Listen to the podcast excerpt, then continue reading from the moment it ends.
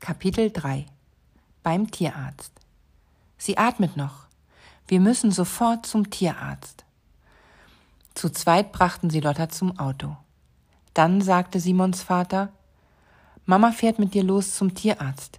Ich bleibe zu Hause und rufe die Polizei. Kannst du nicht auch mitkommen? fragte Simon ängstlich. Nein. Die Polizei muss hier nach Spuren suchen. Es wird alles gut. Simon nickte und setzte sich neben seine Mutter in das Auto. In der Tierklinik durften sie Lotta sofort im Untersuchungszimmer auf den Tisch legen. Sie erzählten, was passiert war. Die Tierärztin war wohl schon im Bett gewesen, denn sie sah müde aus. Wurde Lotta vergiftet? fragte Simon. Das glaube ich nicht, antwortete die Tierärztin. Sie untersuchte Lotta genau. Ich glaube, dass deine Hündin ein Schlafmittel bekommen hat. Ich möchte sie gern über Nacht hier behalten. Außerdem nehme ich ihr Blut ab. Dann kann ich dir morgen genaueres sagen. In Ordnung, sagte Simon leise und streichelte Lotta zum Abschied übers Fell. Als er mit seiner Mutter wieder nach Hause fuhr, kam ihnen ein Polizeiauto entgegen. Die waren bestimmt bei uns. Ich bin mal gespannt, ob sie etwas herausgefunden haben, überlegte seine Mutter. Simon wollte nur noch schnell ins Bett. Doch als er aus dem Auto stieg, sah er Emily vor ihrem Haus stehen. Was will die denn hier? Die hat mir gerade noch gefehlt, dachte er grimmig, als Emily langsam näher kam. Kapitel 4 Eine gute Idee Hallo Simon, sagte Emily.